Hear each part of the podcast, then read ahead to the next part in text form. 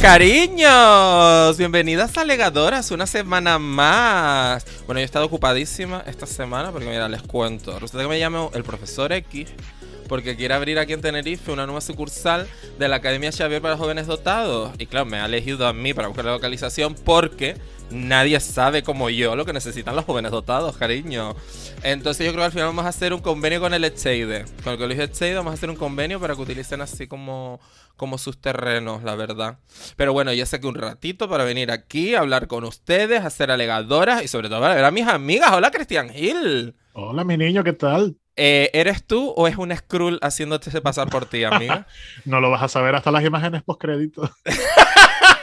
hasta las escenas post-crédito no vas a saber. Muy bien, muy bien. Pablo Gutiérrez, amiga, bienvenida. ¿Qué tal? ¿Cómo estamos? Pues yo bien, pero tú, tía, ¿qué tal te va el nuevo trabajito en el sanatorio de Arkham? ¿Cómo lo llevas? Pues, pues, mira, quitándome la bata estoy que me tienen, me tienen loco la cabeza, nunca mejor dicho. O sea, están con sus movidas y sus shows es que no hay quien los encierre a esta gente entre el gas del espantapájaro, Enigma que no te deja sino preguntar por las adivinanzas del periódico, te tendrán loca, amiga. Nada, yo le estoy diciendo que yo le pregunto, pero él me devuelve otra pregunta. O sea, es como hablar con, con un argentino todo el rato. O sea, es que, madre mía, no puedo. No ¿Enigma es argentino? Probablemente. Probablemente. Yo, La protección de datos no puedo saltármela, pero... Se llamará Eduardo Enigma, ¿viste? Mm. es la representación latina en el universo DC. Efectivamente, la verdad que entre él y el Rochar me tienen frito. pero bueno. Eh, Rochard también, uy, no, no, lo esperaba yo aquí, fíjate tú, pero ah. bueno, son superhéroes a su manera, la verdad. Muy bien, muy bien, muy bien, Pablo Gutiérrez. Bueno, tenemos una persona que no sabe, o sea, de invitada quiero decir que no solo sabe un montón de superhéroes, sino que también sabe sacarle rentabilidad a los cómics enseñándonos de fondo todo el rato en sus fotos de Instagram, lo cual tiene un valor añadido, la verdad. Eh, y no solo eso, sino también es capaz de convertir lo friki en sexy, cariño, solo digo yo. Eso digo yo y nadie más. Querido Lordi Sassy, bienvenido a Legadoras, mi vida. Hola, muy buenas, ¿qué tal? Gracias por invitarme. Pues nada, bien. Los, cuatro dotados. Los cuatro dotados totalmente. Bueno, cuatro a ver, yo he ido. A ver. Los cuatro fantásticos. Las tortugas ninja. Ay, las tortugas ninja, qué fantasía. Bueno, amigas, ¿a qué hemos venido a hablar hoy? Porque, claro, hemos traído a Lori Sassi no para hablar de física cuántica, lo cual nos encantaría, la verdad. Y no hay ninguna invasión alienígena ni nada, ¿no? De momento. que seamos aquí una reunión Avenger. ¿Te imaginas? Me encantaría. Pues sí, amigas, después de 40 referencias a, superhéroes, creo que está claro que venimos a, hablar de superhéroes eh, today. Pero mira, gracias por la gracias por la referencia, Pablo, de Rochard. De, joder, no, nunca sabré decir el nombre de ese mm, personaje. Eh, gracias. A la primera, porque claro, es verdad que Watchmen también eh, son superhéroes a su manera, pero son superhéroes también. Una parece que siempre tiende a, en pensar en, Marvel y DC, pero Una comercial, que está muy presente también. Efectivamente. Bueno, entonces, primera pregunta que es que, claro, lo dijo Pablo antes en la previa, como los partidos, me encanta decir previa. en la previa. En la previa. Lo dije antes Pablo en la previa y me encantó la idea. Cariños, ¿cuál es el primer recuerdo que tienen ustedes de un superhéroe en el más media? Ya sea por la tele o, o, no sé, el primer cómic que vieron o algún show. A ver quién empieza, cariños. Empiezo yo si quieres, que lo tengo. Venga. Es que Pablo lo dijo y justo me, me, me desbloqueó un recuerdo que no tenía. Y es de súper, súper pequeña, a lo mejor con cinco años, en plan, leyendo muy poquito. Bueno, ¿con, con, qué edad empiezas a leer bien? Con cuatro o cinco, ¿no? Supongo. Sí. sí. Pues con esa edad que estás leyendo, pero no tanto. Y mi tío vino de Barcelona y me trajo un cómic de Hulk. Porque aquí y nunca había visto aquí un cómic de nada. Y era un cómic de estos de los finitos de Hulk del súper antiguo. Que ojalá tenerlo ahora, a saber dónde, dónde, acabó. Total. Y me acuerdo de las imágenes que igual no me lo llegaba a leer porque con 4 o 5 años pues no me parecería lo suficientemente interesante. Pero me acuerdo de ver los dibujos y los colores y salía lo Lobezno y todo eso y fue como la primera. Y después fue un niño Power Ranger, lógicamente, que también son superhéroes. Y fue un niño muy Power Ranger. Y siempre me ha gustado ese rollo y la verdad que y después ya pues las películas de Marvel, que desde que empezaron a salir las pelis de Marvel, pues y ahí como que te terminas de enganchar. Pero antes también la de Batman la tenía grabada, la primera. La de... ¿Cómo se llama el director? Tim, Burton. La tenía grabada en la tele y la tenía desgastada cuando era pequeño, porque era como la primera peli de superhéroes que era de superhéroes de mayores, digamos. Que no ¿Los sentáis, ¿Los sentáis cuentan como superhéroes? Porque yo ahí creo que podemos abrir un melón. Yo no estoy nada de acuerdo con eso, la verdad. No sé. A es que ver, ¿qué es un superhéroe, vamos a empezar por ahí. Ahora sí que tienen cómics, ¿eh? todos los Power Rangers y demás. De hecho, se están expandiendo ahora a través de, de colecciones de cómics. Ahora que no tienen ni películas ni, ni series, ahora sí que son muy cómic. pero y claro, es muy pero bueno, es que- dicen, ¿no? pero- Sí. eh, yo, de- así de cosas de, que se han pasado al cómic, que hayan empezado en otro formato, lo que el, el referente que más cercano tengo y que dicen que lo peta, pero no me ha acercado de ello, es Buffy. O sea, Ah, pues ni idea. sí. Otra que también sí ha con- continúa a través de, de los cómics, lo que no se hizo en, en las series. que sí. Pero, pero aquí no ser una superheroína, ¿no? De Buffy creo que se publicaron dos o tres, o sea, como lo que sería el equivalente a, a temporadas, sí. octava, novena y décima o algo Pero ha así. habido un reboot hace poco, de hecho dibujado por un dibujante aquí muy conocido, David López, eh, nacido allí en Canarias, además. Y sí, sí, lo está dibujando ahora. Qué guay. Un reboot. Pero sin Josh Whedon, ¿no? Porque ese señor ya no lo queremos, está canceladísimo. en ¿Ha cancelado? Hombre, canceladísimo. En Alegadora sí. Yo, James mira, yo nunca no. había visto, nunca había visto Buffy y estoy viéndolo ahora. Es, es una de mis grandes eh, asignaturas pendientes y me, me está gustando. Eh, Sí. A ver, hay que verlo con, ¿sabes? ¿no? Con, con la visión del pasado, eh, así un poco contextualizando, pero está gustándome, sí, sí. Yo Buffy también la estoy viendo. Yo también la estoy viendo ahora y me, me pasa lo mismo que pensé que iba a ser mucho peor en cuanto a tramas y efectos especiales y me sorprendió que no. Los Porque efectos son una mierda, guapa. Pero es que Eh, siempre han sido pa- una mierda. O No, sea, pero Pero para para tener- la época ni tan Para mal. tener 20 años los maquillajes de ellos son muy buenos, de los vampiros y todo. Bueno, Son más de 20 años de serie. más de 20, ¿sí? Sí. Hombre, es del 99, 2000, Sí, sí. 2001, creo que es la tercera. Sí, Mira, sí, que sí, bajando en seco, guapa. ¿Qué Es que dices? Te parece que es súper nueva, pero... Yo diría que es un poco anterior la primera. No, No, no, la primera es el 98-99, según Ah, pues vi cuando la empecé a ver. Sé Vale. que lo que estoy ahora en la tercera o la cuarta y es 2000-2001 por ahí. Muy guay. Porque Pues- además creo que están con el rollo del milenio en, alguna, en algún capítulo de la temporada. No me algo. extrañaría. Ay, me encanta. Qué fantasía lo de que en el 2000 todos íbamos a cambiar o algo. Yo voy a recoger un poco el guante de Cristian porque me acaba de pasar algo parecido a él. Yo tenía una respuesta de mi primer recuerdo de algo de superhéroe, pero me acaba de desbloquear el uno un poco más anterior. Eh, el primer recuerdo que tengo de superhéroe quizás no es de superhéroe, es de supervillano, que es la Poison Ivy de Uma Thurman. Claro. En la tele, que no sé, no sé qué peli de Batman es, Batman Forever puede ser o... Ah, Bueno, una. Sí, creo que Batman y Robin. Es Batman y Robin, sí, Sí. vale. Sí. Eh, pues yo tengo ese recuerdo de esa, mm, de esa mujer con ese pelo rojo, ese, esa, ese mono verde, y yo quedé como mirando la tele como súper fascinadísimo, en plan de, ay Dios, ¿esto qué es? No entendía nada, pero no podía dejar de mirar. Me parecía súper interesante y súper atrayente. Eh, y eso no sé, pues era, era, era pequeño, no recuerdo qué edad tenía. Pero el, el recuerdo que sí que les quería contar del primer contacto consciente que tengo yo de superhéroes fue cuando fui yo al cine a ver la X-Men 2, la segunda de X-Men, sin haber visto X-Men 1. Ah, sin saber de su No, no, sin saber de su existencia ni nada. Yo dije, ¿esto qué es? De pues mm, superhéroes, ah, gente que tiene poderes. Bueno, pues vamos a ver qué tal. Y, y la esto está ver. guapo, seguro. Esto está guapo. Sí, sí, sí, fue, fue una cosa así, porque además creo que fui solo al cine o algo así a verla y, y no sé, salí como súper fascinado. Eh, a mí siempre me han, bueno, a, bueno, a mucha gente le pasará igual, pero siento como mucho más atracción por los superhéroes femeninos, me, me, llama, me, me, me traen mucho más, me, me gustan mucho más cómo es la historia que tienen detrás, el diseño, sus poderes, y claro, a mí Tormenta y Jean Grey me, me volaron la cabeza, me parecían súper, súper atrayentes y me gustaban mucho. Entonces, el primer recuerdo que tenía consciente era ir a ver X-Men 2, pero Cristian me ha desbloqueado el de Poison Ivy. Así que mira, oye, curioso. ¿Y ustedes, chicos? Bueno, Cristian, ¿qué vas a decir algo? No, eso que yo to- todas esas también las vi en el cine y, y incluso recuerdo X-Men, que otro, eh, otro recuerdo se desbloqueó, que ahora la serie está en Disney, pero me acuerdo de verla antes de los Power Rangers. Daban un capítulo de X-Men y otro de los Power Rangers. Mm, Y me acuerdo de cuando salió la peli y me volví loco. Y me acuerdo que cuando fui me sorprendí un montón que es la primera vez que veía gente disfrazada en la cola del cine, porque era el día del estreno. Y me Vale, sorprendió vale. un montón, porque era súper pequeño esa película, no sé de qué año era. Pero 2002, 2000 y- 2003. 2002, 2000 2003. X-Men 1, 2000 y 2000. poco, sí, sí. sí.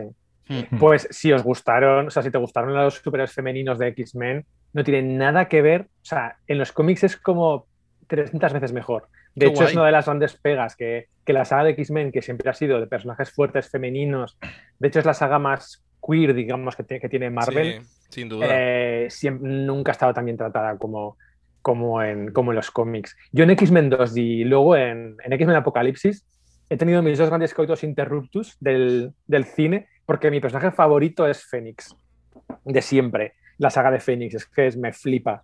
Y en X-Men 2 al final aparece, spoiler, de una película hace 22 años, o 20, tras 20 años, eh, aparece un pájaro de fuego por el lago que da a entender que en la siguiente película viene Fénix. Y yo estaba que, bueno, orgasmo total al final de la película. Y luego X-Men 3, que fue una mierda lo fue. lo absoluta. Y luego en X-Men Apocalipsis pasa parecido. Aparece el personaje de, fue. Psylocke. de, de Sansa, de Sansa Stark, de Sophie Turner, eh, con su, pues eso, con su ave de fuego, va ahí volando, que parece que va a haber después eh, una evolución del personaje de Fénix, y sacan X-Men Fénix Oscura, que es como mucho peor que X-Men 3, o sea, es como, Mucho. pero muchísimo peor. Entonces De- ha sido, es mi personaje favorito y que no lo van a hacer nunca en cine, porque es que han sido dos, dos películas, dos cagadas, ¿sabes? Es- pero, pero bueno. Yo Retomando un espero, poco... yo espero, espero que, lo sí. coja, que los vuelva a coger Marvel. O sea, Ya, es, pero todo, es que es todo esa mi deseo. Ya Esa está. saga hasta dentro de uf, muchos años no lo van a hacer. No, hay mucho, que, mucho con lo que trabajar y no van a repetir lo mismo que... que- No lo van a hacer tan rápido porque Claro. Marvel ahora lo está haciendo las cosas más despacio. Claro. Ahora que Isasi estaba comentando la escena. Entonces van a- del- yo creo que lo van a introducir Ella con la conexión que la tiene preciosa, vamos, guapa. bueno, alegadora, será- como verán, ella está en eh, un vertedero hoy. ¿Sabes? Qué cariño. ¿Qué superhéroe hace algo en las redes? Eh, Desconectó las redes. No, yo simplemente, David, antes de que comentaras tú el primer recuerdo de superhéroe, que eh, la escena justo que comentaba Isasi ahora de eh, en la escena final de X-Men 2, cuando se ve la sombra del Fénix, ten- claro, yo no te- tendría yo 13 años, eh, 14 años, sin leer cómics, sin tener ni idea, pero me di cuenta que ahí pasaba algo. Dije, ¡ah! ella leyendo el subtexto. aquí pasan cositas, o sea, esto quiere, esto significa algo. Y me quedé como mucho, con mucha intriga hasta que luego sacaron X-Men 3 y lo que has dicho, pero sí que es verdad que el recuerdo quedarme viendo en el cine en plan de, pero eso era una, una mancha, me lo imaginé o no. ¿Qué es esto? Y sí, sí, efectivamente descubres lo de Fénix. David, ¿en tu caso? No, espérate, que estabais así que lo, lo- lo Ah. interrumpí, que estaba Qué raro que lo no, interrumpamos. ¿Yo? ¿Interrumpir a alguien? Ni muerta. En un programa, jamás. Jamás. No, iba a comentar que mi primer recuerdo de un superhéroe es eh, de la serie de, de imagen real de Hulk. Porque Ah. aquí yo, claro, yo a mí me vacunan esta semana, ¿sabes? Uno tiene ya una, una edad. Entonces, yo veía de pequeño esa serie y me, daba, me cagaba de miedo, me daba muchísimo miedo cuando se convertía en Hulk, porque había una especie de musiquilla muy penetrante, se le encendían los ojos al actor y se convertía en Hulk. Me iba corriendo debajo de la cama y me metía ahí. Correcto. Ahora también da miedo. miedo si lo ves. ¿eh? Ah, pero, eh, yo claro, tendría, ¿cuánto? ¿Tres años? ¿Cuatro años? Y luego, el primer recuerdo que tengo de cómic no es de superhéroes, sino es de cómic. Y yo creo que ahí, fíjate, me- me- yo creo que mi, mi cabeza se deformó un poco ahí. Y es eh, que mi tío tenía unos cómics de, Creepy, que es una colección, una antología de cómics de terror, de terror con alto contenido sexual, ¿vale? Y yo recuerdo perfectamente un cómic en el cual llegaba un señor a una casa abandonada, así como en lo alto de una colina, una tormenta, y, le abre una chica eh, muy potente.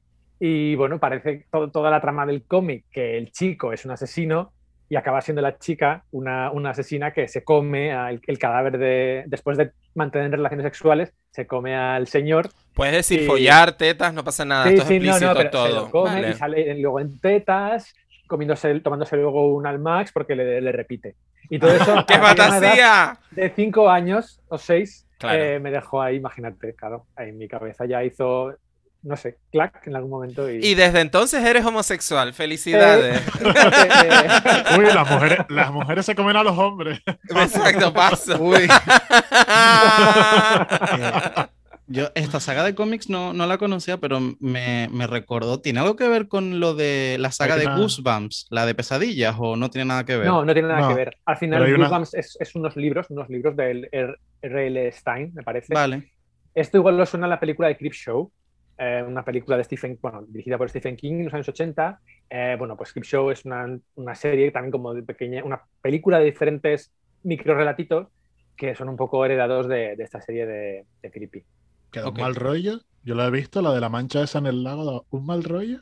Ah, Exacto, sí, sí, exacto. Bueno, pues muy bien. Yo me alegro. Es que también soy muy fan del terror.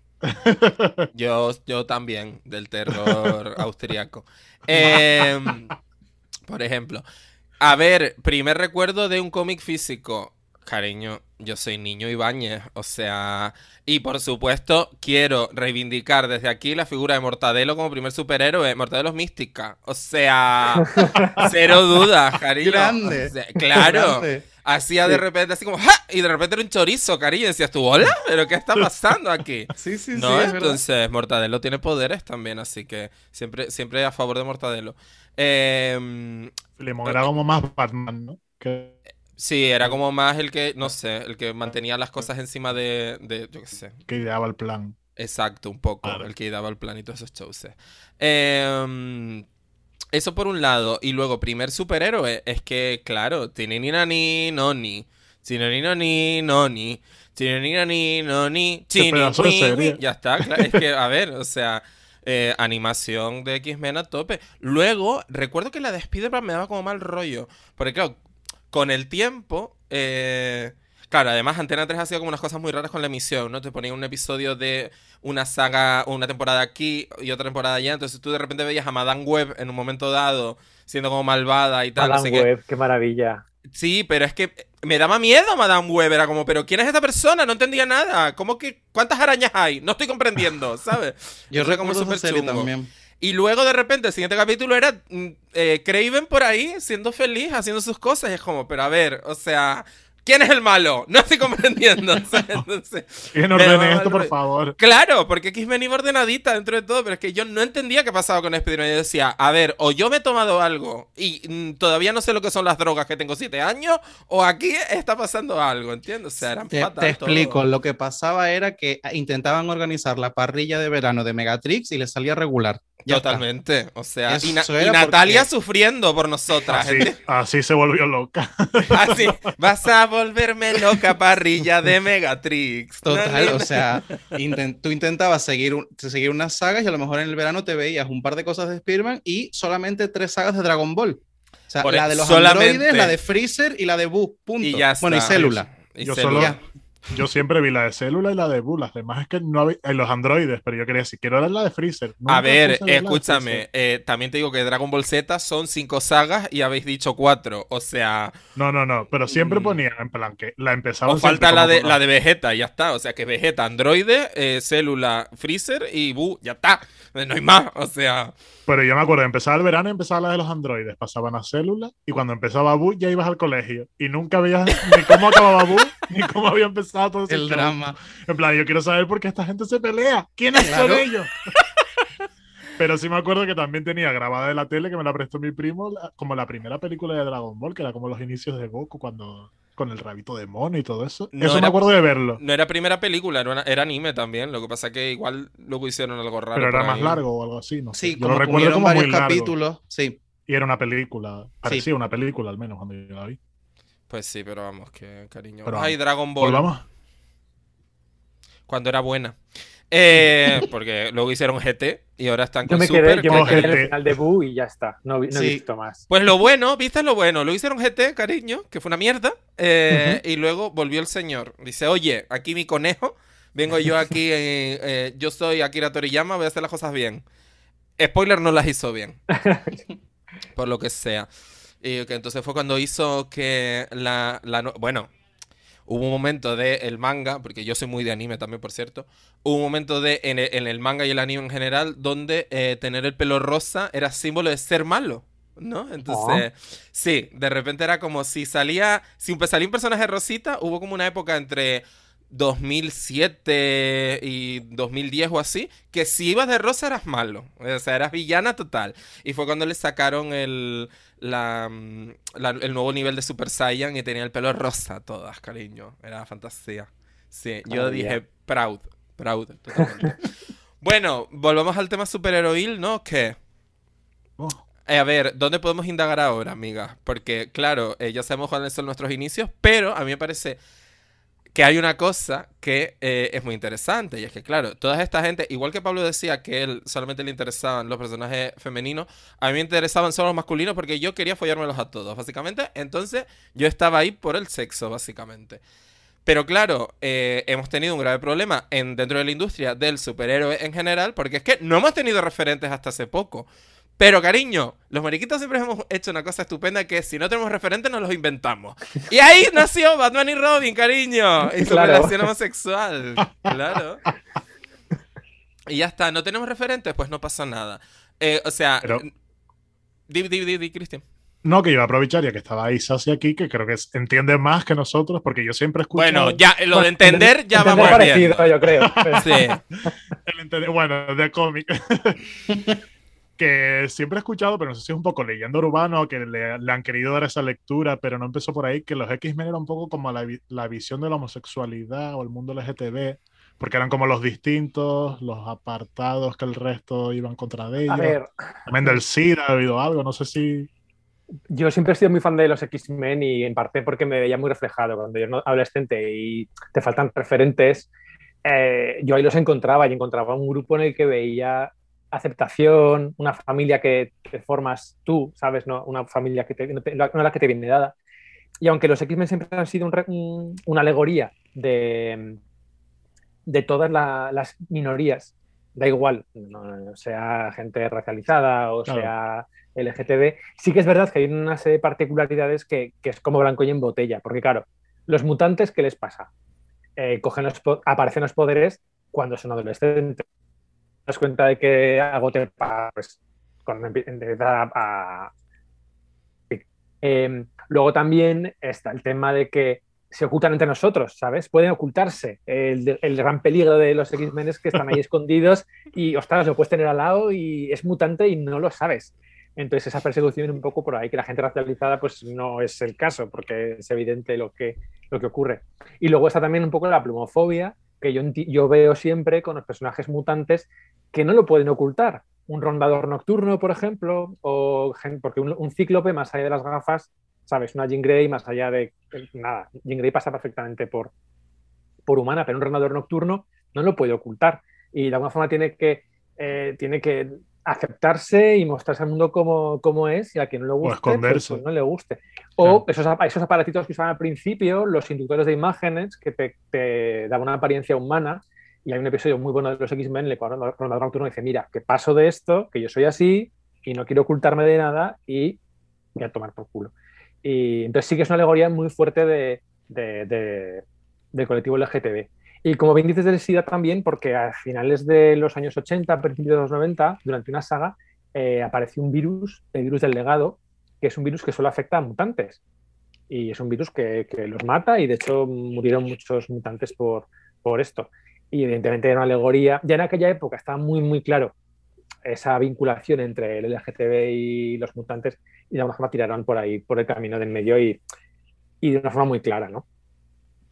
Pues chica, Vamos. gracias a ese señor heterosexual blanco que nos dio la oportunidad de salir ahí, que fue Stan Lee. Eh, No, no, fue Jack Corrección. Kirby. ¿Quién fue? corrección, no, no, no, no. ¿Quién fue? Stan Lee, y Jack, Kirby son los creadores de los X-Men, pero los X-Men de los años 60 no tienen absolutamente nada que ver con los X-Men que conocemos ahora y los que realmente o sea, los que importan. En el año 78, 78 cuando los X-Men no los leía ni el Tato, cerró la colección y todo, eh, llegan dos autores, Lin Wayne y Dave Cockrum, que, de alguna forma, venga, esto no funciona, vamos a meter nuevos personajes. Meten a Lobezno, meten a Tormenta, meten a Rondador Nocturno, a Coloso, etc. Y esos X-Men, los que más conocemos, se crean a finales de los 80. Y la persona a la que tienes que agradecer todo, y es porque lo es todo, fue el que llevó los X-Men durante 22 años, fue Chris Claremont, que es Dios. Chris Claremont para mí es todo. Es el que guionizó Los Mutantes durante los, los 70, 80 y parte de los 90. Y es el que, vamos, es el creador de los X-Men tal como los conocemos. Sin él no serían nada. Y vivía en San Francisco y era drag, porque es que si no, no lo entiendo. ¿No? ¿Qué? Digo. No lo sé. Lo que sí quería En la casa de historias de Filadelfia. Sí. Le Ay, ojalá. el rollo BDSM. Yo, claro, luego lees las cosas con, con perspectiva adulta y te das cuenta que le tenía ciertas filias el señor. Y le iba Que era lederona, aventurero, ella. Hombre, Mm, qué fantasía. Me gusta. Me gusta por dónde está yendo esta conversación. Me está gustando. Vamos a seguir por ahí. Vamos a seguir por ahí. No, es que, eh, sobre el tema de los referentes, o sea, me parece súper interesante porque al final eh, eh, el tema de los X-Men, como dices tú, es el- como el más evidente, pero eh, vamos a ver, o sea, yo quería ser Robin todo el rato, o sea... ¿Tú querías un sugar daddy? Claro, o sea, yo quería ese señor súper rico que me protegía, ¿entiendes? O sea, es como daddy issues, puede ser, no lo niego, no lo oculto. Pero es como... una buena mansión ahí. Claro, cariño, y un Que mayordomo te y compre ropa. Imagínate. Y todo Claro. encima con spandex. Es que era una fantasía. Es que el, el tema este de Batman y Robin es bastante polémico, ya no solamente por, por el tema pupilo y todo esto, sino por la diferencia de edad, la estructura, la jerarquía que se pone dentro de la propia Estupro, relación. cariño. Estupro total. Lo es- Pero es una lectura que le queremos dar nosotros, porque eso cuando se hizo era más un rollo paternal. Sí, pero, pero sí que es cierto que en aquella época, en los años 40, que es cuando aparece Robin, 30-40, eh, sí que había más personas que veían ahí algo raro. Todos señores viviendo en una mansión, un señor riquísimo, playboy, que no tiene novia ni mujer conocida, que vive con un... que no es tampoco tan mayor, porque tendrá como 30 años, y vive con un chaval que tendrá 16, 17. Ellos y el mayordomo. Entonces sí que había muchas lecturas por ahí LGTB. De hecho, una de las mayores crisis que hubo en el cómic norteamericano es producida no solamente por Batman y Robin, pero eh, por el BDSM también que se producía en Wonder Woman, y es que apareció un libro a finales de los años 50, no sé si lo conocéis, La seducción del inocente, que de alguna forma venía a, explicar cómo todas las referencias culturales que en aquella época les estaban deformando. Batman, eh, Wonder Woman, que un poco apelaba al, les- al lesbianismo, eh, los cómics de terror, etcétera. Y a partir de ahí, eh, la industria tuvo que autorregular, porque fue un, vamos, un revulsivo total y vamos, que el- las madres no querían comprar cómics a los niños. O sea, eran como, un poco como aquí en los 90 el juego de rol o los videojuegos que parecían Sí. como el, el demonio, pues en aquella época pues aún más. Y, y la industria tuvo que autorregularse y crear un, organismo regulador, el Comics Code, que se llamaba, que de alguna forma para poder eh, vender un cómic en una gran superficie o en un kiosco tenía que tener ese sello del Comics Code donde se eh, prohibía que aparecieran seres sobrenaturales, que mm, cualquier eh, los villanos ganaran al final, cualquier tipo de referencia a la homosexualidad totalmente prohibida, un montón de, de puntos. Vampiros no podían aparecer vampiros, ¿vale? En los cómics, una cosa súper, ni zombies, una cosa muy, muy bizarra. Y todo esto venía un poco pues, por la lectura de homosexualidad que se hacía en Batman y Robin, de lesbianismo en Wonder Woman, etcétera. Y esto hablamos de los años 50, 40. Me estoy dando cuenta, gracias a ti, que siempre he estado del lado de los vicios. O sea, el mariconeo, el alcohol, Lo las prohibido. drogas, el sexo, los cómics, los videojuegos, el rol. Siempre estado de parte del vicio. Claro. Es una fantasía. Me encanta.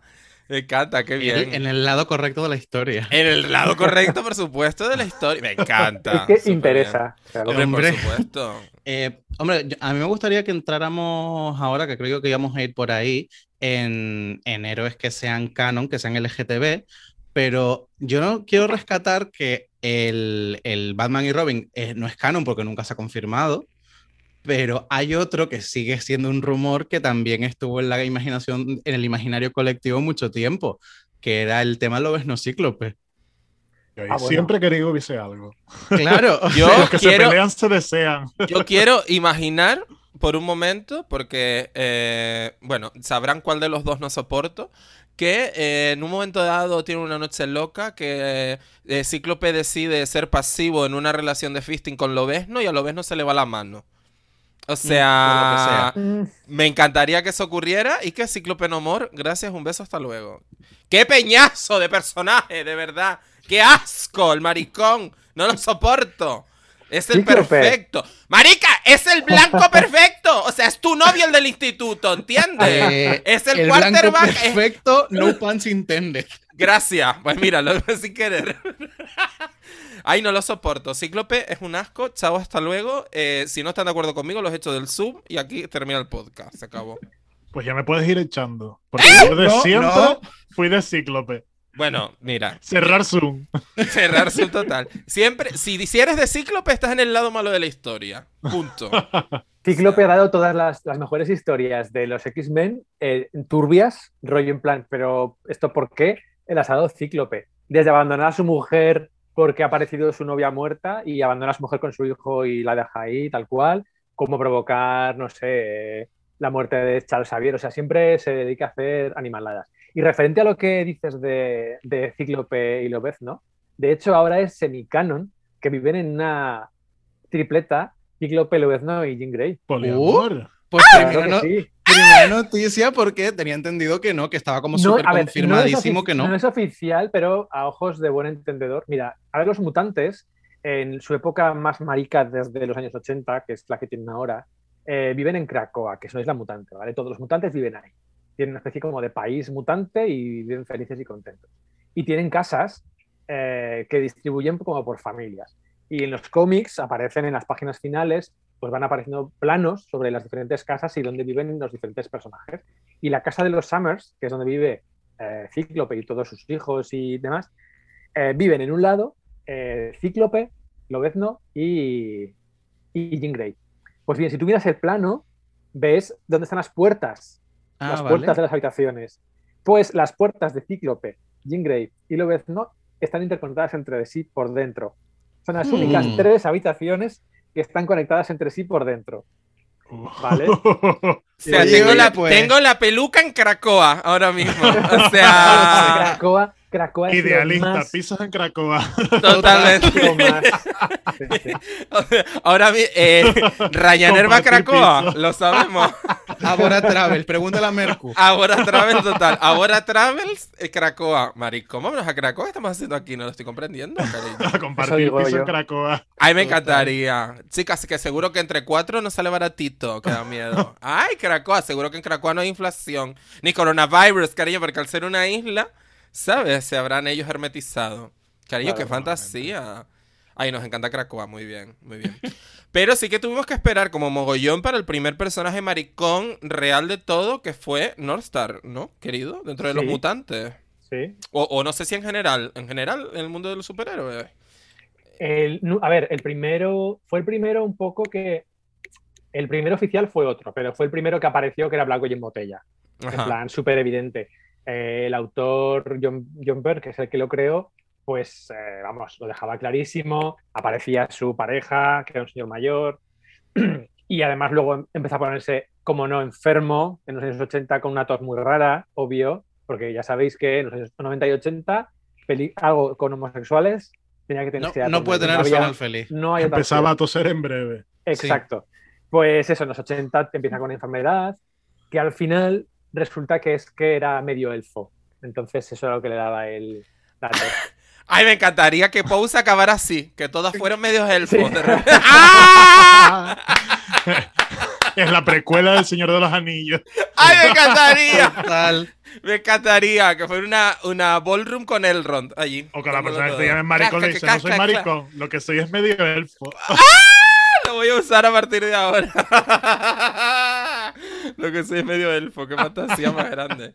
Legolas, ¿qué ven tus Para mí que tú eres medio elfo, ¿eh? Ella no estará haciendo las prácticas en los Lorien. Yo la veía un poco elfa. Pues es que atentos a por qué no, no, no quisieron avanzar con el tema de- del SIDA, que era la idea original. O sea, en principio la idea de que empezara a toser y se encontrara mal era que tenía VIH. Pues porque el, el editor de aquella época, que era Jim Shooter, era bastante homófobo y no quería que apareciera bajo ningún concepto nada que se pareciera a, a un, a un eh, personaje homosexual. ¿Y por qué era homófobo? Porque dicen las malas lenguas que le intentaron violar en las duchas. De hecho, hay un cómic eh, de Hulk, vuelve Hulk, en el cual a Bruce Banner va a, un- a unos de, de- de estos centros de Inca, de YMCA, Ajá. Pues porque acaba ahí y le intentan violar en las duchas un grupo de chavales. Y eso en cómic, que se ve claramente cómo lo intentan violar. Ostras. Y, y cuentan que esa es una, una experiencia real que le ocurrió a Jim Shooter y de ahí le viene un espíritu un poco, un poco mozo. Y por eso prohibió que esa trama siguiera adelante y obligó a inventarse, pues eso, que al final North Star era, era, tenía, era medio elfo y por eso tenía, tenía esos, esas toses. Pero sí, North Star fue el primer personaje homosexual y desde luego la primera boda gorda ha sido de North Star. Hace unos 10 años fue. Y después tuvimos eh, dentro de los mutantes como... eh, porque claro, es que hay que decir también que North Star era como de los del fondo. O sea, era como... Y más atrás, Exacto, era como mariquita, pero claro. de los personajes de atrás. Te Ten- pensás a poner un mariquita adelante. Claro, tuvimos que esperar hasta hace relativamente poco para el siguiente maricón, y esta vez sí, de los de portada, ¿no? A ver, realmente eh, maricones de portada todavía hay pocos. Hay personajes, en los últimos 6-7 años ha habido como una explosión de personajes queer y que vamos, que protagonizan series y todo muy guay. El más importante de mutantes ha sido Hombre de Hielo. Eso, ah, traído por ahí a- va yo. Exactamente. Aunque este fue un poco, pues eso, con retrocontinuidad que llaman. Es decir, era maricón de siempre, ¿sabes? Que, pero nunca lo fue, en realidad. ¿Y Aunque Kitty, yo... Kitty cómo lo lleva? ¿Bien? Kitty la Popper, es que es muy, es que Kitty es el prototipo un poco de, de Mariliendre, porque es como, no sé, yo si fuera, si existieran, yo sería muy amigo de Kitty Pryde, yo soy muy fan de ella. Seguro, yo también. Eh, tengo que decir que eh, a mí, por supuesto, o sea, a ver, o sea, momento de confesión. Eh, hay un personaje que a mí me ha obsesionado siempre porque yo decía, Dios mío, o sea, este hombretón te pone contra la pared, te perrea toda la noche, cariño, ¿entiendes? O sea, lo que viene siendo un empotrador completo, que es Coloso, cariño. Hombre, o sea, Hombre, es que Coloso, eh, perdona, o sea, me tiembla las piernas, es que no puedo, o sea, Me pongo malo. María, María, no llega Ultimate X-Men. ¡Ah! Y lo hacen maricón. Mira, es que me vuelvo loca. Yo dije, ¡ay! Yo empecé a leer esa mierda y dije, no puede ser. O sea, Ultimate Coloso es trolo, amigas como nosotras, amigas. Es medio elfo. Que yo dije, en medio elfo. Que yo dije, ojalá encontrármelo más palomas detrás de una duna en algún momento. Con la cacharra Pedazo de de duna, también te digo. Bueno, chica. Chacho, lo tiene que quemar. Tiene que Mira. quemar lo más grande. Oye, ima- imagínate tener sexo con Coloso. Lo frío que tiene que estar o lo caliente, según este el tiempo, ¿no? Según el ambiente. Mira, a mí me, yo me agarro a un clavo ardiente, cariño. No pasa nada. Total, las manos todas quemadas, ¿no? Que se la agarré a Coloso. Exacto. No, es que estuve de cruising en las dunas con Coloso y así estoy. Solajero. Pues imagínate, o sea, eso fue como un gran momento también, ¿no? Y así Sí, de sí, un sí. Y saliendo con North Star, si no recuerdo mal, en- Exacto. en su pareja en Ultimate. Exacto. Qué Sí. fantasía. Ese, ese Lo que pasa es que- yo leí. Siempre, claro, al final North- Ultimate no deja de ser como una versión alternativa de los cómics. Siempre ese tipo de, de cambios los han ido haciendo en versiones en alternativas, personajes secundarios o versiones no canónicas de los personajes. Eh, de hecho, Lobezno también es pareja de Hércules en un, un Lobezno que hay por ahí de una dimensión paralela. Es pareja de Hércules. Entonces, pero siempre eso, personajes de otras dimensiones. Pero así el primero, de los primeros de Marvel que ha salido del armario, El Hombre de Hielo. Aunque debo decir que lo hizo Jean Grey en plan un outing súper fatal, porque le hizo un outing cuando no estaba preparado él. Y es como, tía, eh, eso no se hace. Déjale Está al feo. chaval. Está feo. Sí, está, Está el feo. Jean Grey eh, y el hombre de hielo.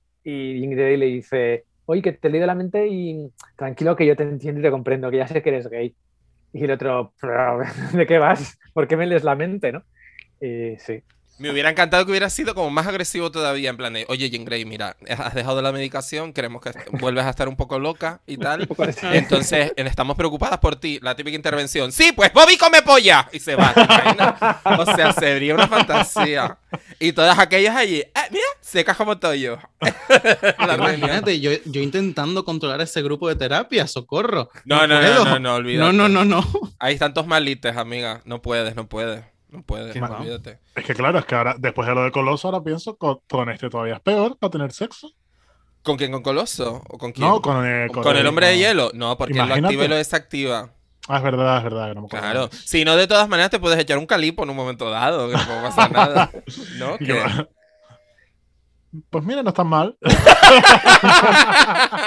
Él lo pensó un momentito y dijo, ay, me convence. A ver, ¿quién Total. lo ha entrenado con un calipo? Vamos a ver. Efectivamente, estoy súper Claro. a favor. Estoy súper a favor. Sí, sí.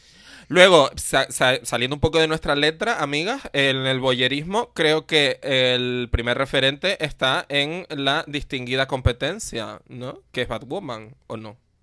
No, bueno, depende. Eh, a ver, oficial, o sea, rollo oficial, personaje con título, y, o sea, con título propio y de cierto renombre, eh, sí, tendríamos a Batwoman, que además es especialmente importante porque es Batwoman, o sea, no es... Exacto. mm, No es Estrella del Norte, orquídea I don't know that ni- bitch. Exacto. Exacto, ni el Pero cactus. otra ¿no? Que no sí es, que es oficial es, eh, ¿cómo se llama esta señora? Eh, Harley Quinn, ¿no?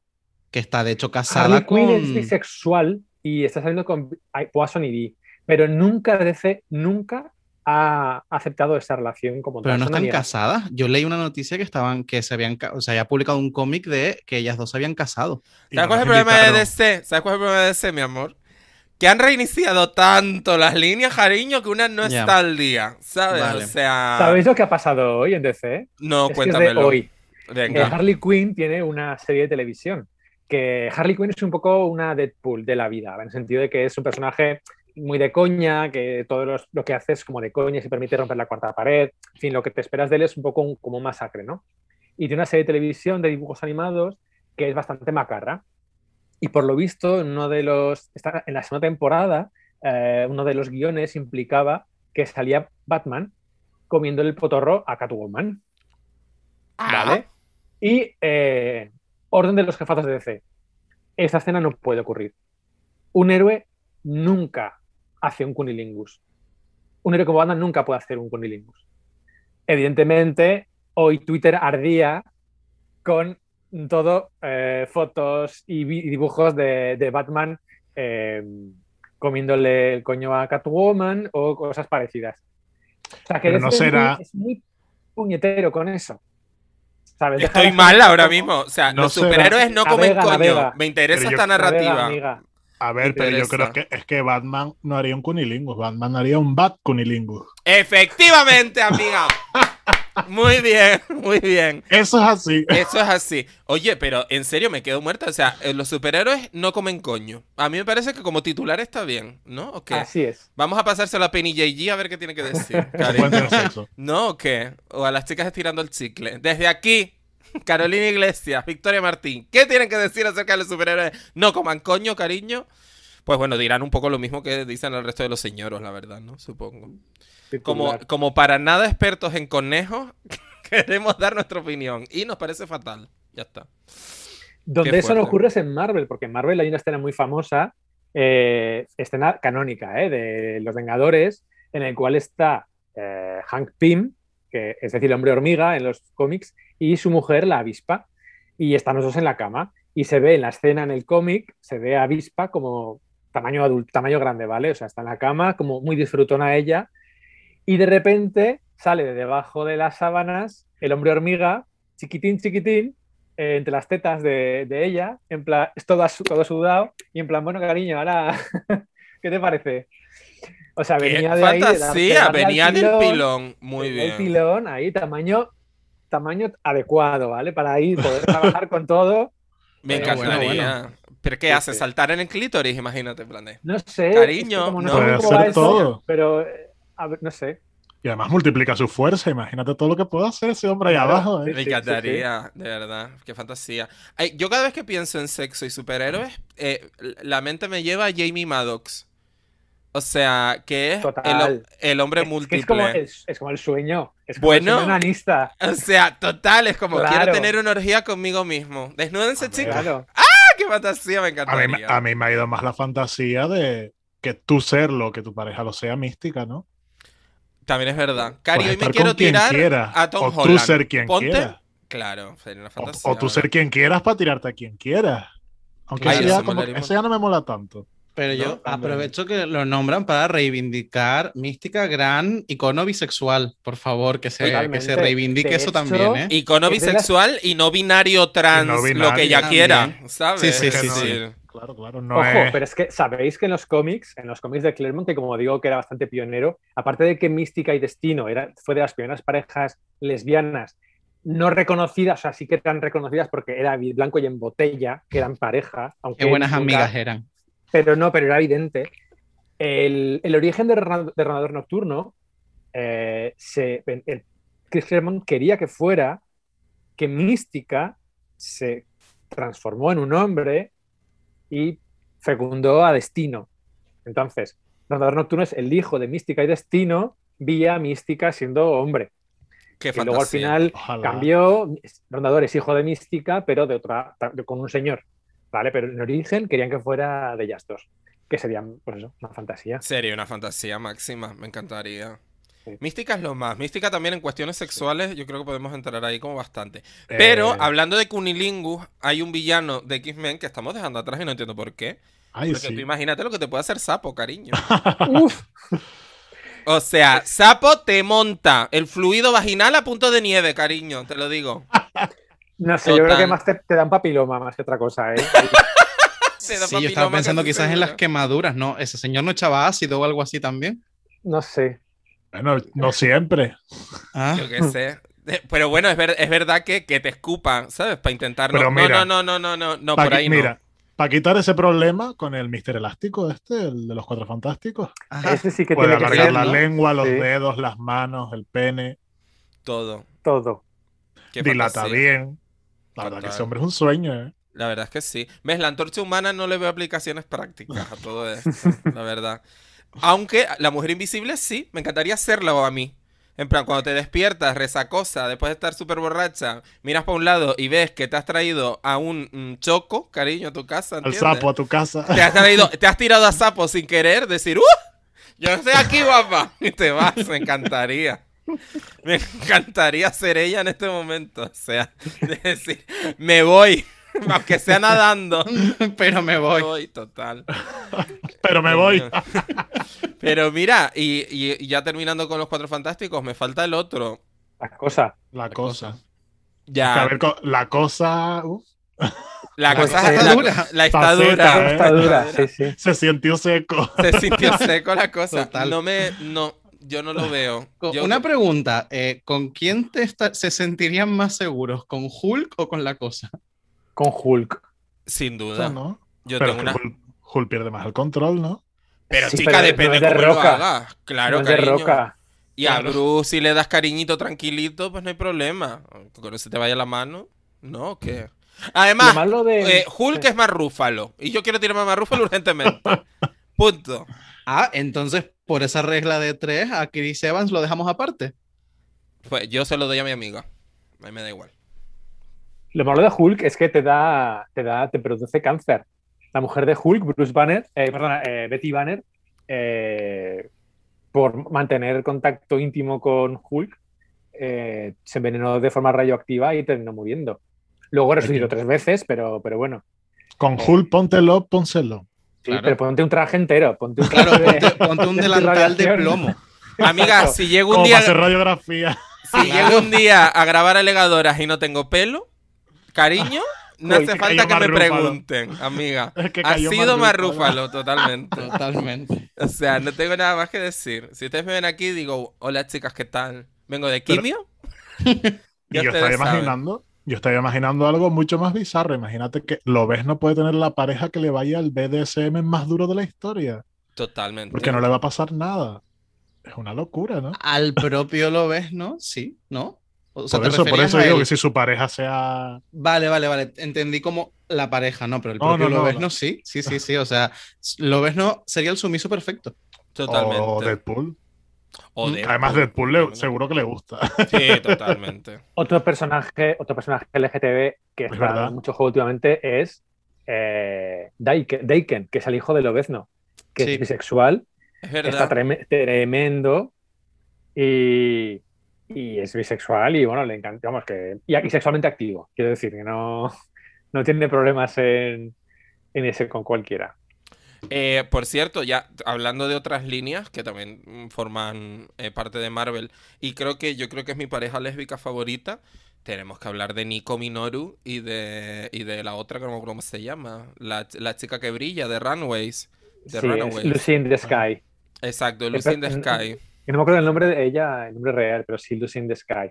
Exacto. Sí, son muy Ellas son guays. bolleras y fantásticas y son los más, me encanta. O sea, Otro personaje, además, ella, Lucy in the Sky, antes de salir con Nico Minoru, salía con Shander, que era un Skrull.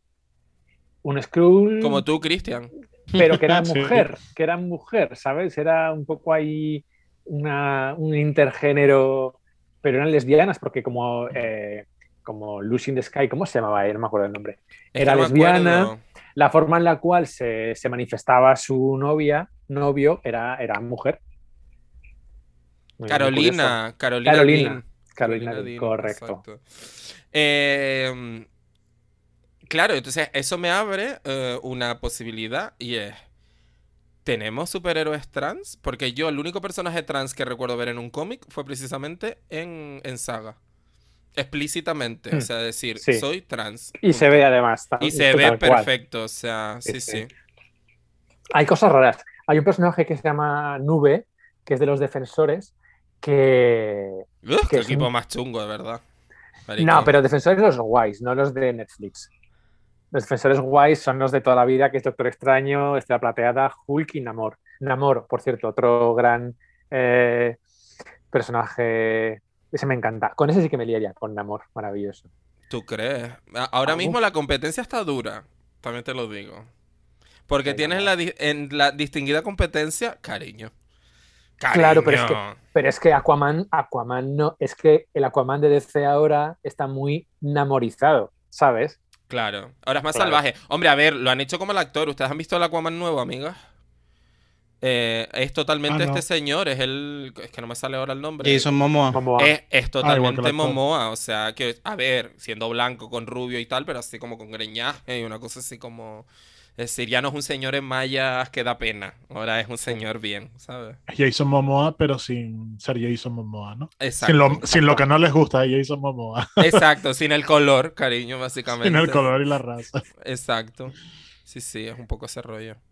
Pues Nube se convertía en, en chico y en chica, eh, un poco a, a- a voluntad. Otro personaje también eh, es Halcón Estelar de los Guardianes de la Galaxia, que en, las películas está interpretado por Sylvester Stallone. En la Ah. 2 se le vio ahí. Ah, En vale. los, en los El- cómics tiene como una, duali- una dualidad, es eh, hombre, mujer, pero realmente personajes trans, eh, trans como los conocemos, o sea, aparte de movidas, ¿sabes? Movidas eh, superheroicas de que me cambio de cuerpo, eh, no, no hay muchos, ¿no? Hay, un, hay una compañera de piso de Batgirl que es transexual y van apareciendo personajes trans poco a poco, pero son siempre secundarios. Personajes así eh, principales no, no, no hay. Eh, ¿Ustedes considerarían, ya que estamos hablando de distintas partes del, de distintos elementos del colectivo, eh, a Loki como un personaje no binario? Sí, yo lo Buena pregunta, yo creo que sí, la verdad. Porque yo, eh, a raíz un poco de la serie que la estamos viendo y todo esto, unos amigos míos me pasaron una imagen de los distintos Lokis que yo no, yo no conocía la existencia de Lady Loki. Y, y entonces, pues, se me planteó la duda de, oye, ¿será Loki un personaje no binario? Claro, pero al final es que entramos, es lo que pasa, que entramos, cuando entramos en mundos de fantasía en el cual te puedes inventar ciertas cosas, pues es un personaje que se reencarna en un cuerpo femenino. Eh, Y es femenino, es, es- pero claro, eh, y luego es, es, es un hombre cuando se vuelve a reencarnar. Entonces, si nos atenemos a, a los hechos, pues evidentemente es un personaje no binario, porque Ok. está en diferentes eh, cuerpos y con una personalidad acorde a- al cuerpo en el que estaba, ¿sabes? No era un hombre dentro de un cuerpo de una mujer, sino que era Claro. una mujer y era un hombre. Era, en cada cuerpo era su lo que, le- lo que correspondiera al, al cuerpo en que estaba. O sea, su expresión bueno, era que- diferente según el momento. Y ya está. Exacto, exacto. Vale. Pero que bueno, que de todas maneras no viene de Marvel, que esto viene ya de la mitología nórdica, que ya Loki Sí. siempre ha sido un personaje así. En la otra serie, la de Netflix, la de Ragnarok, lo representan igual también. Mm. Vale. Metiéndonos un poco, ya que abriste la puerta, Pablo, metiéndonos un poco en el MCU, un poco en, Sí, para, perfecto. Para, para abrir como ese, show. Lo más comercial, igual que más controla. Exacto, lo que igual de- que igual tendríamos que haber empezado por ahí, probablemente. Pero bueno, chicas, si has llegado Sí, hasta aquí, llegaron. gracias, amiga. Eh, metiéndonos un poco en el MCU, a ver, eh, ¿dónde estamos, Cari? ¿Dónde mm, ¿Estamos en algún Estamos- sitio? Estamos, Eh, pero sin decirlo, ¿no? Espera, espera. O Suponte. Estamos en la noticia. eh, Bueno, eh, eh, yo creo que ya se puede hablar de Endgame a estas alturas de, de la vida, ¿no? Ay, cariño. Sí, se puede hablar Sí, hasta de lo que pasó ayer ya. Eh, Total. a mí me hizo muchísima gracia cuando se llenaron titulares de clickbaits y de tweets y de noticias de el primer personaje LGTB confirmado en el universo Avengers. Eh, ese señor que está en el grupo de apoyo al principio de Ah. Endgame que sale una friolera de mm, cuatro segundos. Sí. Sí. Ese es el, primer personaje del, MCU confirmado como No, LGTB. el ¿Qué primer personaje. contando? No, pero había, había uno antes, pero que pasó lo mismo, que es, es como en plan de, lo ponemos aquí y después sacamos una noticia y decimos que esta chica era lesbiana. Pero en, en la película nunca se dice que sea lesbiana, tienes que suponerle, es la Valkyria, ¿no? Pero Ah, la Tonisha. Pero de para la Valkyria la lo van a hacer para la sí. siguiente. No, no, pero ya, ya se da a entender en las visiones del pasado que ella tenía una relación con la otra Valkyria, la que muere en Ragnarok. Con la Sandra, la camellona. Es que yo la vi hace poquito, por eso me acuerdo. Sí, sí. A ver, ya, si a ti te dicen es lesbiana, pues ya tú ves la película y dices, sí, esta era su pareja. Pero la noticia la dieron después en plan de, bueno, ya está lesbiana para que se queden con eso más que sea. Pero no es claramente un personaje LGTB. A ver, Pero hay se muchos personajes, hay muchos personajes que, chicos, te dejan caer por ahí como una poca de tal. Porque es que también, que Pablo y yo lo tenemos reciente. Cariño, el personaje de Jeff Goldblum en Guardianes de la Galaxia. ¡Maricón! Ah, o sea, Guardianes de la Sí. Galaxia, no, perdón, en Thor, en Thor En Ragnarok. Ra- Sí, en sí, Ragnarok, sí. sí. O sea, marica. O sea, Sí. quiero decir, es que mm, o sea, yo reconozco esa pluma, amiga. Lo reconocemos todos. Pero claro, pero falta que haya personajes que no sea su razón de ser el ser LGTB, Exacto. pero que se diga, no que sea una noticia de, bueno, pues aquí, ella este era gay de siempre, pero no, en las películas no lo decimos, pero para que sepas que está ahí. Bueno, es lo que pasa con este. Pues Pero- se ven, se ven dos en el horizonte, ¿eh? Eh, porque personajes que además sean protagonistas, no Es que meros yo- secundarios en una escena. Iba ahí, a los jóvenes mutantes. ¿A Claro. dónde vas a ir? No, Vale. no, no, no, no, no, vas a ver Ah, antes vale. otro. En Ah, Los vale. Eternos.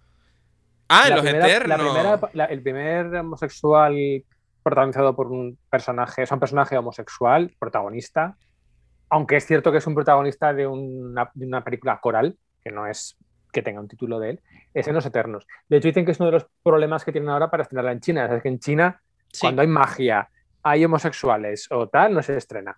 Y pues es una, una pega. Pero se supone que uno de los personajes de Los Eternos es, es homosexual y tiene pareja. Eh, no sé cuál, porque son 50, pero, pero uno, uno es homosexual. Y por supuesto, tenemos a los hijos de la Bruja Escarlata, Mm. que los dos son homosexuales en los cómics. ¿Los es- dos? Los dos, los dos. Yo Wi- tenía entendido eh, que uno. no, pero- no, no, los dos, los dos gemelos, Wiccan sale con Hulkling, que Sí. es un emperador, un emperador Skrull, bueno, mitad Skrull, mitad Kree, y su, su otro hijo, Speed, sale con un mutante que se llama Prodigy, y un mutante que tiene la capacidad de, de imitar las habilidades de, de los demás, no mutantes, o sea, las habilidades no superpoderosas, sino, sino partículas de una persona. Y los dos son, son pareja y yo espero que con todos los diferentes personajes que están sacando el, en Halcón, en la de Halcón y Winter Soldier, que coñazo de serie, por cierto, el, el niño, eh, vamos, el, el nieto de, o el- ¿cómo se llama? Em, Patriot. bueno, el. Capitán América Negro, exacto. El. Capitán América Negro, pues el nieto se supone que en los cómics es Patriot. Eh, luego vamos a tener a Miss América en, em, en Doctor Extraño, otro personaje. A Kate Bishop, que es la, un poco la, La la heredera de, de- Hawkeye. De de Ojo de de Halcón, Halcón, ¿no? exacto. La hija no, la heredera. Ah, no la Heredera, hija. sí. Mm. No, no es la hija, no. Es heredera, Y en fin, tenemos a el también, ahí, a Cassie Lang. Cassie Lang, la hija de conocemos. Hombre Hormiga, correcto. Ahí, va, ahí se vienen cositas. Se vienen los Sí, jóvenes sí. Avengers, es que es evidente. O sea, es que yo Claro. quiero ya. O sea, yo necesito ya, porque de hecho nos lo están dejando ver un poco con Bruja Sí. Escarlata y Visión y tal, que los Skrull, que tal, no sé qué. Hulkling se viene ya súper fuerte. Y yo estoy Sí. mojada, les aviso. Yo estoy mojada ya mismo, porque yo quiero que Wiccan y Hulkling se besen y se casen y tengan hijitos verdes. Precioso. Sí. Que es muy guay además porque están dándoles bastante protagonismo ahora en Marvel, ¿eh? que no o sea, son Mm. personajes de primera, de primera categoría. Y qué guay WandaVision. Qué serie sin esperarlo tan marica. por- o sea, porque Exacto. era súper marica, no sé por qué, pero nos llenó ahí a todos en un, un que no sabíamos que necesitábamos, que era muy guay. Y luego llegó la enterada de, de Winter Soldier, que era como perezán. O sea, Pero bueno, lo vimos porque hay que verla, cariño. hombre, claro, hay que como, ver. ver. venga, a- claro. Y un discurso del racismo bastante bueno tenía la Eso serie, sí. la verdad. Eso Sí. Pero es verdad que era un poco sí. fuegos artificiales todo el rato. o sea. Sí, sí, sí. Bueno, era, el- era como el estilo que yo creo que va bien. Una, una No, a ver, al final ¿no? lo bueno que tiene es que son estilos diferentes. Pues, eh, ¿sabes? No tiene nada que ver Ahora, la de Loki, Loki con la de Winter rollo, Soldier sí. con la de WandaVision. Te podrá gustar más o menos, pero son diferentes palos. Y, otra cosa que me encantó, que sé que a la gente le encantan los maratones, pero a mí esto de un episodio por semana, todo lo que se genera, los comentarios con tus fan. amigos, súper Sí. fan. Claro, de pero series lo- así, por lo menos. Lo que se hizo con WandaVision en ese aspecto fue muy guay, porque todo el mundo veía a Mephisto, todas las, todos los episodios estaba Mephisto. Pero con Winter Soldier hubo menos, hubo como menos hype al, al acabar el episodio. Había menos, menos, ¿sabes? Menos teorías conspiranoicas. Sí, era porque era- fue- quizás era todo más, Exacto. más cercano a lo A real. ver, digamos. lo leímos todo. O sea, No, y, a, pero- y a esto sí que aquí vamos a cortarnos un pelín con los spoilers porque hay gente y tal que igual no lo ha visto y es más reciente. Mm. Pero el Power Broker lo leímos todo. O sea, Sí, yo lo leí desde, obvio. vamos, o sea, era como, bueno, ajá. Lo que pasa es Bueno, que la- quiero que me lo, explique- me lo expliquen bien, La- por favor, La porque no serie entiendo era para nada. eso, ¿no?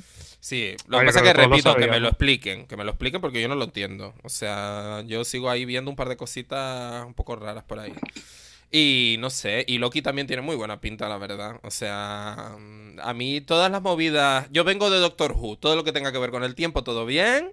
Yo, fantasía. Todo No, lo que tenga y- que ver es saltos de mierda. Y todo lo que tenga que ver que antes era dos, tres veces al año para poder ver una peli de Marvel y ahora estamos todo el año, descansamos un mes, se viene la serie, Sí. después una peli, Sí, otra serie.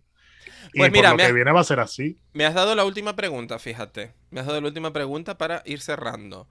Yo tenía mucho miedo sobre la fase 2, más o menos, eh, final de la fase 2 de, de la saga del, del infinito de- del MCU. Tenía bastante miedo de que se viniera la, la Superhero Fatigue. O sea, esta- este fantasma que teníamos todos encima de nos vamos a cansar, esto es un momento, qué tal, sé qué. Maricones, yo estoy dentrísimo. Yo ni fatiga ni hostias. O sea, Ayer, ayer justo me lo, me lo preguntó un amigo, dice, porque le dije, ah, todas las que vienen, no, estaba explicando, dice, ¿y tú crees que se viene, llegará un punto como que la gente se cansará? Yo creo que se cansarán de otras sagas, pero Marvel ha sabido hacer que los personajes, yo creo, lo que he visto, ¿sabes? Te meten personajes muy fuertes al principio, teníamos los básicos de Avengers, pero cogieron y te fueron metiendo unos personajes detrás que estaban ahí de segundo plano, pero que ahora son los que están en primer plano y quitaron a los otros, pero ya le habías cogido cariño a los nuevos. Entonces sigues ahí porque no es lo mismo, no está Iron Man, no está el Capitán América, todo esto. No está ese personaje que ya te podrías cansar si hacen 10 películas del mismo, sino van renovando. Y ahora igual los que están ahora en primera línea ya están metiendo detrás a los jóvenes mutantes, todo esto. Entonces yo creo que eso lo van a relevar, pero es todo tan contrastado, tan poco a poco, que no te llegas a dar cuenta que los están cambiando pero tampoco te llegas a cansar del personaje porque llega un momento que se va y llega otro al que ya le tienes cariño de antes. No es un rollo de ahora quitamos a todos y hay un grupo nuevo, sino que siempre se van como intercalando y yo creo que eso lo han sabido hacer muy bien. Yo Menos creo- al halcón. Al halcón no. Al halcón no le tenemos cariño. El halcón se puede morir mañana y no pasa nada. Yo creo, fíjate que eh, le ha venido la pandemia a Marvel como clavada. O sea, Sí. su película más taquillera de la historia del cine se estrena justo un año antes y cuando la gente ya está un poco, no te digo harta, pero sí en plan cerrando en, en lo más alto, se viene una pandemia, no pueden estrenar nada más que lo que hay en la televisión. Entonces, les ha venido como, y justo cuando vamos a poder empezar a volver a los cines, empiezan otra vez las películas, que han retrasado un año, sí es verdad, pero no les Sí. ha roto nada, ¿sabes? No, han podido retrasarlas porque eran películas inconexas entre sí, no, no tienen ningún hilo conductor todavía. Y entonces se han ido como anillo al dedo para que la gente tenga ganas de ir al cine otra vez y se encuentre pues eso, con Vida Negra, con Los Eternos, con Shang-Chi y con Spider-Man, que son las que estrenan este año. Y respecto a la fatiga, yo creo que hay como un impasse con personajes menos conocidos intercalados con otros más conocidos, pero lo que falta por llegar, cuatro fantásticos, los mutantes bien hechos. Es que los mutantes bien hechos, es que no sabéis lo que puede ser. ¿Sabes que eso es? O sea, la cantidad de historias y de personajes que hay ahí Y como mutantes que para no otro conocemos MCU. tanto. es como para otro MCU entero. Veremos la saga. Veremos la saga de Apocalipsis, por favor. Ay, no sé, la, la era, la era de Apocalipsis, ojalá. Sí. Pero para eso tienes que presentar antes a todo. No Mm. sé. Me, me muero, me muero, me muero por ver bien hecha, no la puta mierda que hemos podido ver hasta ahora, a Blink. O sea, me muero por ver a Blink. Ay, sí. O sea, o sea, es uno de los personajes mm, que más cariño le tengo por lo ¿Sabes que que, ha aparecido dos veces, no? Lo sabes, ¿no? Está en la película Y en la serie. y en la serie ¿Cómo se llamaba? No. The Chosen. Sí. Pues en The, Cho- The Chosen, The Chosen es una serie basada en mutantes donde uno de los principales personajes es Blink. Y es la misma actriz, ¿no? Eh, No, no, no, no, no. ¿No es la misma? La actriz, la actriz que interpreta en Apocalipsis está desaparecida en este momento. Es una actriz muy famosa china y de repente ha desaparecido. Es estas chinas que desaparecen porque el gobierno chino de repente. eh, ¡Uh, amiga! Mm, Sí. Está de viaje. Está de ahí. viaje. Está de nadie viaje. Sabe, nadie sabe. Pero sí, en The Chosen eh, aparece como personaje. Ella y Polaris, que está muy guay también. ¡Ah! Apúntatela. Yo vi No, esa sí, ya sé serie la cuál primera es. temporada. Ya sé Me cuál es, exacto, exacto. Ahora Se que llama Los Polaris, Elegidos dije, en vale. España. Sí. Eh, Ella, que, ella, Sí. que ella tiene como el, el pelo como verdosi, ¿no? Ella. Claro, claro. Primero con una especie de, de mechita y luego ya todo verde. Sí, es verdad, es verdad. Es verdad, es verdad. Sí, sí la he visto. He visto Pero algo. sí, Blink muy fan yo también. Me encanta Pero- Blink. Y sobre todo, jamás le perdonaré, perdona Cristian, y ya te dejo hablar, lo que han hecho con Psylocke. O sea, cuando ve, cuando sale Psylocke en la serie, es, en la serie, perdón, en las pelis es como, vete a la mierda, Fox, un besito, ¿sabes? O sea, o sea, esa no es Psylocke, cariño. Psylocke es una señora con, mm, no sé, juntas todos nuestros cojones, pues ya tiene más Sí. todavía. O sea, es que, no, tío, no. En fin, ¿qué ibas a decir, Cristian, querido? No, que volver justo a lo que dijo Lord Sassy antes de que la pandemia les vino bien, y es verdad, porque yo creo que Viuda Negra, ahora estamos locos por verla, pero yo creo que cuando iba a salir nos hubiese dado un poco más igual, porque era como que veníamos de algo tan grande, volver a, un- a una de un personaje que, sa- que sabes que no va a seguir. Todo eso era como un poco de, bueno, la vamos a ver porque es Marvel, pero me da igual. Y ahora yo tengo unas ganas que me muero, Sí, sí. porque es unas ganas de volver al cine a ver Marvel. ¿Tú crees que no vuelve, mi ciela? ¿Tú crees que no Ella- vuelve? Ella no. Yo digo sí. Yo digo que, que, no. la que conocíamos, pero Loki, Timey Wimey Wibbly Wobbly Toesies, ¿entiendes? Y se trae una Natasha de por ahí. no. No creo que la actriz vuelva, ¿eh? Bueno, ya vamos viendo. Ya vamos viendo. Ya vamos viendo. Lo que Lo mismo decían de esta, de Natalie Claro. Portman. Ya vamos Sí, viendo. Ya vamos no, viendo. hombre, Pues hombre. vuelve. Sí, sí, Claro, eso, por No, eso. por eso, Poderoso, que- poderoso caballeros dinero. hombre, O sea, te diré. Porque además esta se fue a lo chungi, ¿no? Que odiaba todo lo de superhéroes ya. no, tía, esa es Idris, Al- ese es Idris Alba. O Edris, ¿cómo Eh, se eh, llama? ella- Edris, ¿cómo No, se llama que- ese, el señor? ¿Ese? Idris Idris Elba, Elba. Idris Ese. Elba. Pero que Pero ella también dijo algo de que no le de hecho no rodó, no la última escena de Thor, Thor 2 porque no se La quería dar el pico con Chris Hemsworth y dicen las malas lenguas que la que se da el pico con Chris Hemsworth no es Natalie Portman, sino Es su una doble. mujer, Es Elsa con peluca, es verdad. correcto. Es la. Pataki, con peluca. Sí. Pues mira, chica, en un momento un cover ahí de la Pataki. Qué suerte. ¿verdad? Mira, que, Sí. mira que, que fue a Tino ahí la Pataki. Que una pataki de superhéroes. Oye, Ay, ojalá. Deberíamos tener a la pataki de algún superhéroe. ¿Sabes a quién veo a la Pataki y la castearía ahora mismo? Igual, igual ahora dice así me mata porque voy a decir, pero yo la veo fantásticamente. o igual ya está, ¿te imaginas? Yo la veo, yo la veo de Emma Frost a la Pataki. Oye. Cariño. Ah, no, por favor, no. ¿Ves? ¿Ves? Lo sabía. que- no, no, no, tiene que ser alguien tiene- es- no, no tiene ¿A- clase. a quién- Pataki está, está muy ¿A buena, quién castearías tú, cariño, para Emma Frost? De repente. Ah, uf, no sé. No se me ocurre ahora a nadie. Pues Elsa Pataki. Ya Pues ya está, está, ¿no? lo siento. Amaya Lo siento. Salamanca. Amaya Salamanca Elsa Pataki. Me encantaría. Siempre sí, cariño, por supuesto. Y eh, para de Dark Phoenix, Eloísa González. Eloísa Eloísa siempre. siempre. No, Eloísa El es muy. Siloc. Eh, y él sí de Sai, lo que lo hizo, me encantaría. Me encantaría. Bueno, pues Bueno. Tenemos, que, tenemos que hacer un casting, me acabo de dar cuenta de Mutantes Canarios. Ahí Pues, oye, lo dejamos bien. para algún, para otro episodio, para, o para algún comentario para ir por redes o lo que sea, pero sería muy interesante. Y antes de cerrar, sí que me gustaría eh, que dijeran, así mm, muy brevemente, cuál es su personaje, sea héroe, villano, lo que quieran, favorito. En general, o que o favorito. no, no, no, a mí no me hagas cariño. esto. Marvel DC, separado, gracias. No, no, no. Y, y un de top lo que 3. quieran. No, no, de no, lo no. que quieran. Y un top 3, no. Marvel por un lado, DC por el otro y un top 3. A mí no me Vale, yo voy a ser más básico porque soy el que menos sabe, pero Muy empiecen bien. ustedes entonces. Yo de DC, mm, mi top 3 sería eh, Edward Enigma, me encanta. O sea, Enigma siempre for president. Me gusta mucho Circe y me parece que está por explotar todavía en cine. Pero me parece que es un personajazo. Que es la villana de, de Wonder Woman. Por si hay alguien que, que no tiene el dato. Ah, pero metemos villanos y todo. Claro, cariño. Personajes en En general. general. Y me gusta mucho. eh, Satana, creo que es el nombre. Sí. La de la chistera. La heroína de la No, chistera. Vale, ah, vale, vale. Es, es que he tenido Satana. Satana con S, que también existe. Ah, sí. Bueno, no, es que Claro, soy es- canaria, mi amor. Claro, amiga, ¿sabes? claro, claro. Sata- Satana. Sí, sí, sí. Esa. Es que Pues- Satana hay que verla, ¿eh? que lleva ahí un traje que le llega como hasta el, el inicio del, porru, del parrus, así todo abierto, maravilloso. Vale, no sé quién es, pero me gusta Satana con sí. Entonces, Ahora es la número uno. esa es la, esa es la primera. Y luego de Marvel, eh, Hulk, nu- number one siempre. eh, Coloso. Y el tercero está en disputa. Me lo voy pensando. Siguiente. Voy pensando el, ter- el Me, tercero. Me voy a lanzar yo. De DC controlo menos, pero voy a empezar el top 3 desde abajo. El 3 yo creo que me gusta muchísimo Arrow. Me gusta bastante. El 2 posiblemente Nightwing. Night- Nightwing, Nightwing es lo más, sí. Sí. El primer Robin. El culo, es el culo. Es el culo, es el culo de los culo. cómics. Es el Estoy culo de completamente de, DC. acuerdo, total. Es el culo de DC porque el culo de Marvel sabemos que es el culo de América. O sea, Sí, eso fin. lo sabemos todos.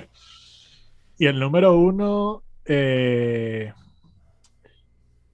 eh, ay Dios, tenía ahora mismo el nombre en la cabeza. Bueno, voy a empezar con los de Marvel para que no se me vaya. Es que vi la serie de los jóvenes. Los jóvenes mutantes, que era de dibujos, y ahí me encantó un personaje. Jóvenes titanes, marica. Los jóvenes titanes. No, no. Sí, los jóvenes titanes, pero no la de serie, sino la de dibujos animados. Bueno, me voy para Marvel, que no me acuerdo del nombre. Eh, de Marvel el primero, lo siento, pero es el Capitán América. Sé que suena tal, pero yo leo la representación más atrás de la. Tranquila, Karen. Unidos, Tranquila, Karen, tranquila. No pasa nada. ¿no? Sí. Sí. Entre el capítulo anterior y este me estás dejando bonito. No, totalmente. Pero es que eres una básica, pero no pasa nada, la gente tiene que saberlo. Cristian es una básica. no pasa pero nada. cada uno con sus lectura más allá cosas. del Capitán América. Nada, ella es el Capitán América, ella, ella siempre le gusta, le gusta el Power Ranger rojo, el Capitán América, ella, ella es de los popus, déjala. Niñas, que no se peleen, que tenemos invitados en casa. Vale, perdón, perdón. Eh, Capitán América, el segundo. eh, eh, joder. eh, otra vez estoy con los nombres, como esta no saben, la que, la que en las pelis la hicieron fatal. eh, Rose, eh, Mística no, ¿cómo se llama la otra? La que es súper fuerte. Ay, marica, no como me puedo quedar en blanco ahora, la que tiene No. los mechones blancos. La que tiene mechones. Ah, La que copia los poderes. Pícara. pícara. Pícara, Pícara. joder. Pícara. Las pelis es malísima, pero referencia muy buena. Le está dando un ictus. Vamos a esperar a que se le quite. Pero un momento. Eh, Ya, ya volvió. A ti te está dando un ictus por la conexión. trabada, ¿no? Claro, te quedaste trabadísima, amiga. los poderes. Pues eso, que primero Capitán América, segunda Pícara. y no sé dónde me quedé. Y la tercera Ahí, te queda, amiga. Ah, me queda el tercero. Pues el tercero. uf, es que es complicado. Pero quizás por- porque no me lo esperaba y el cariño le cogí en las pelis, Ant-Man. Ah, mira. Ant-Man. ¿Mm? Muy bien. Pe- Es que Paul Rudd. Es que Paul Rudd. Pues esa sí tiro yo porque voy a ser más cortito y prefiero que cierres tú que sabes mucho más. Em, yo pues por el recuerdo, quizás tiro de lo que conozco de X-Men. eh, me gusta muchísimo Jean Grey por, por los poderes que tiene, básicamente. El tema... mm, Que, que nadie se lo esperaba. No, La, psi- la psicóloga. Nadie se lo esperaba que la psicóloga Déjame. quisiera a Jean Grey. Solo por, solo por lo que le facilita el trabajo. Maricón está traumada. Siguiente. ¿Sabes? Me encantaría. no, Jean 30, Grey. 30 pacientes al día. Ella. Jean Grey barra, barra Fénix me, es un personaje que me atrae mucho. Luego, Tormenta, porque creo que desde siempre, desde pequeño, el rollo de que controla el tiempo y cosas así me parece súper atrayente. Vicky Palma. Vicky Vicky Palma, Palma. es que todo se cumple, Palma quiero decir. Total, Todo mi- referente. Minerva Piquero, cariño.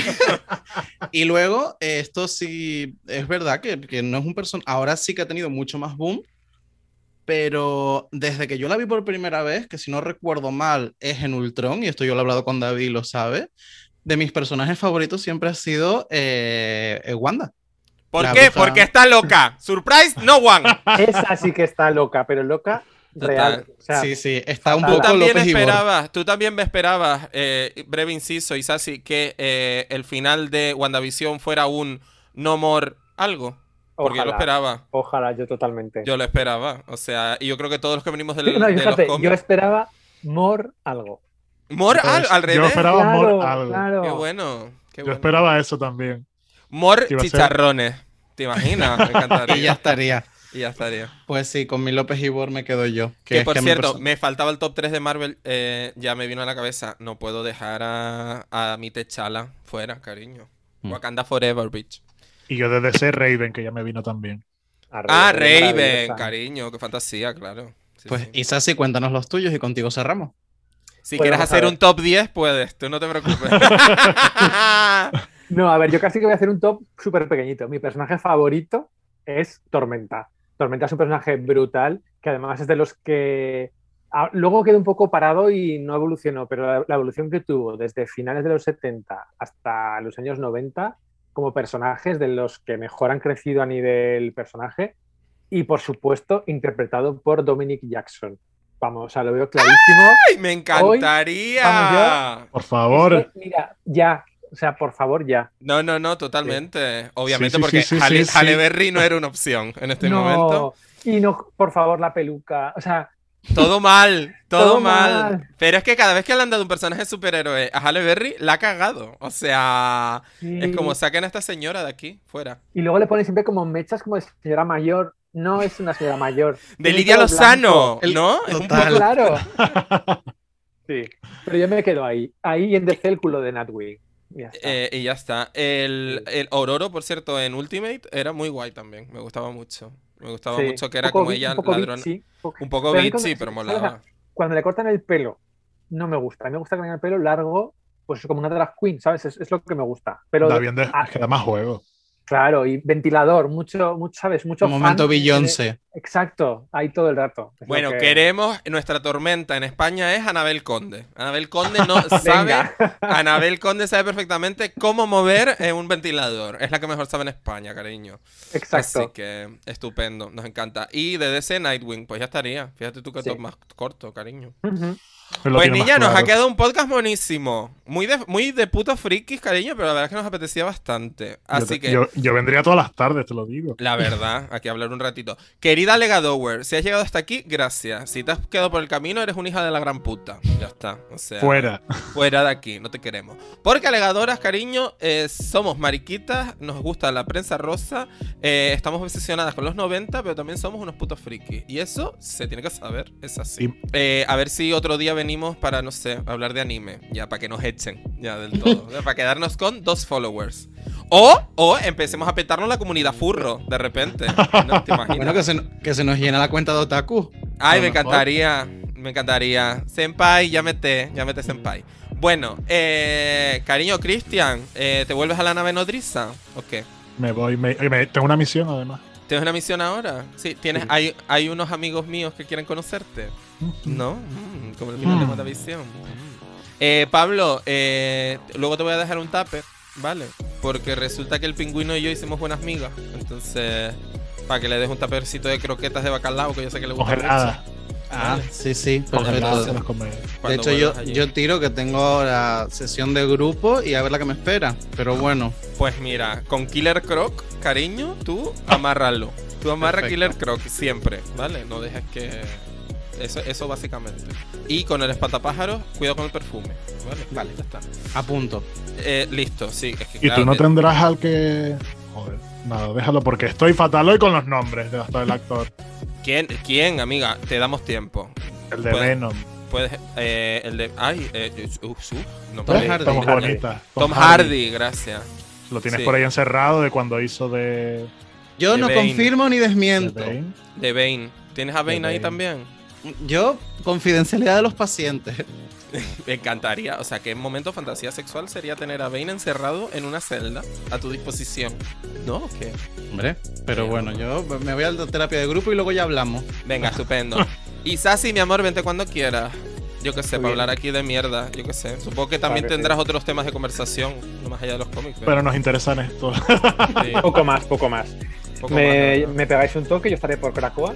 Estaré por. Cracoa. Vale, si ves algo baratito para las 4, avisa. Cariño, que te hacemos un bisu. Aunque sea para un fin de. Aunque sea por un fin de. Claro. que sea hombre, nadando, pero vamos. eh, mira, eh, perdona, ahora el Pride, en, el tiempo de Pride en Cracoa se te como buenísimo. Bueno, Pues ¿No? sí. Aquello. Claro, cariño. Van ahí las, las grandes dragas y lo más grande. Ahora lleno Sa- de elfos. Sapo es drag ahora. Es, no- eso es nuevo ahora. Se está haciendo con la lengua, se hizo una peluca con la lengua. Me encantaría. Se parece a Puppy Poison. Isa, si querido, un placer tenerte aquí. Te esperamos, eh, pues no sé, para hablar de más mierdas frikis cuando se nos ocurra. Y, cuando queráis. y ya está, yo qué sé. Pues amigas, esto ha sido Legadoras. Ha sido un placercito estar aquí de nuevo con ustedes. Nosotros nos vemos dentro de dos viernes, cariño. Y ahora, como siempre, esperamos que sean ustedes las que aleguen con nosotras.